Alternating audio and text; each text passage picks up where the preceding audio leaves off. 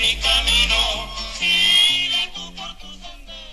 Hola, mi nombre es Salomé Campuzano y junto a mi compañero Juan Camilo Encapié quiero contarles una historia sorprendente. En el programa del día de hoy hablemos un poco sobre un camino largo, un pilar de la industria, de la comunicación de masas. A esto lo llamamos el día de hoy y lo conocemos como la radio.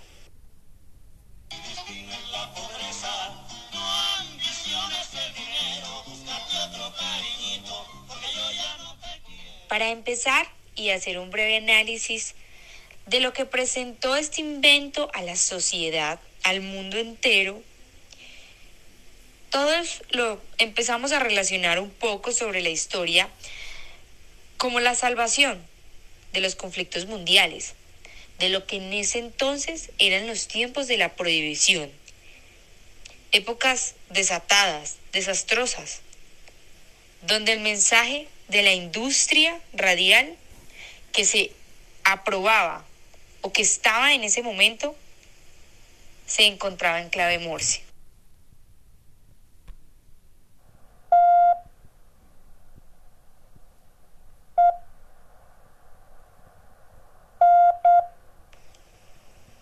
Con esto también se empezó a innovar con el teléfono, a empezar un desarrollo.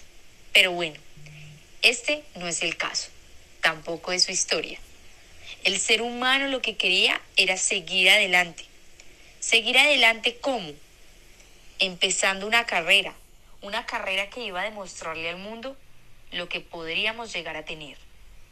La radio no era ese momento como algo importante, era simplemente algo irrelevante que estaba por empezar. En esa carrera que tenía por innovar el ser humano, no se comparaba. El ser humano en ese momento no tenía como la razón para poder imaginar y basarse en que esto iba a ser algo grande. Simplemente decían, no, o sea, es lo mismo que el telégrafo, solamente que se puede escuchar. O sea, simplemente eso era lo que decía el ser humano basándose en lo que podría llegar a ser. También se rumoraba un poco en las calles que para la comunicación de ese entonces no podría ser privado. Esto iba a ser demasiado público. El mundo completo lo iba a escuchar. El pueblo completo lo iba a escuchar. Y las personas que estaban innovando en ese momento lo iban a escuchar. La sociedad simplemente apartó su mirada y nunca se basó en algo tan exclusivo. En esa Pensaste a mejorarme con los amores de un rico. Qué feliz te la pasaste con tu nuevo cariñito, pero luego lo dejaste. con cada una de estas opiniones de cada persona, algo no tan privado, algo muy público. Llegó un inglés, empezaron a salir los magnates de este tema. Maxwell, quien escribió la teoría de las ondas electromagnéticas. Y con esto llegó Gerst, apodado el hombre de las ondas.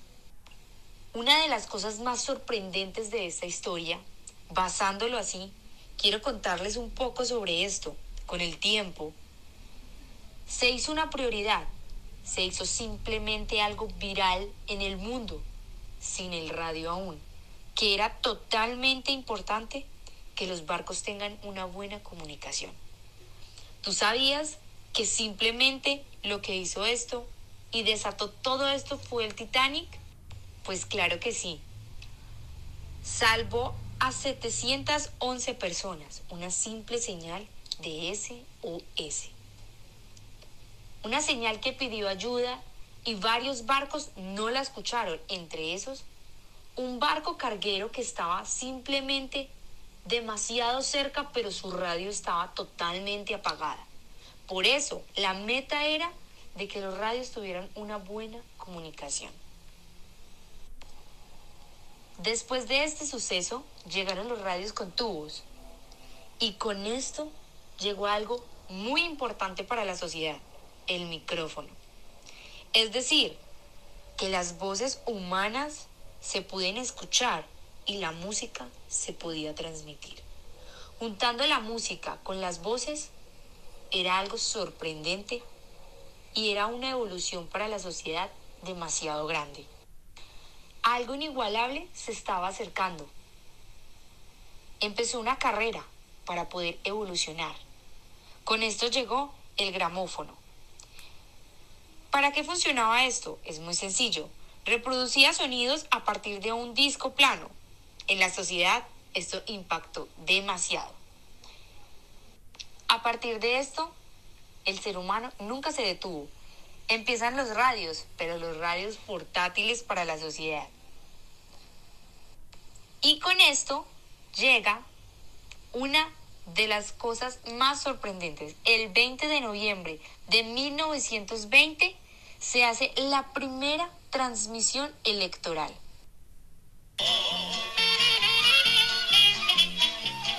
Vienes a que te perdone, vienes con tus imprudencias. Claro, empezaron los resultados y con esto a desenvolverse de una manera inigualable. Empiezan a correr los partidos de fútbol, la música y el programa que en la historia hizo una huella inigualable, el cual se apodaban las sátiras políticas. Inigualable esto, ¿no? Era una manera de expresar una burla, una charla sobre la política, el poder y lo que hacen los magnates que llegan hacia allá arriba. Y una expansión se acercaba de una manera loca. La radio empezó con AM, es decir, podían transmitir, cambiar emisoras y tener un equilibrio sorprendente. Empezó una evolución única. Llegó Edwin, una persona que se encargó de inventar el regenerador.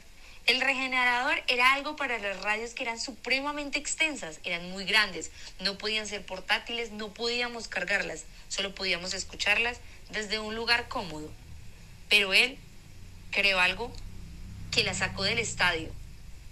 El regenerador se encargaba de poder transmitir y hacer que la radio fuera un poco más pequeña. Así, purificando y limpiando el sonido que todos podíamos escuchar y empezó una competencia. Empezaron a llegar a cada uno de los continentes. Empezó a hacer una visión diferente para el mundo. Esto hizo que la sociedad cambiara, evolucionara de una manera totalmente diferente, nos enamorara y aparte de eso, nos hiciera seres humanos para poder cambiar y dejar una huella en la historia. Esto es un poco de la radio, un poco de la radio no solo en Latinoamérica, sino un poco de la radio también en Estados Unidos y en cada uno de los lugares y continentes que se encargaron de evolucionar este artefacto tan importante para la sociedad.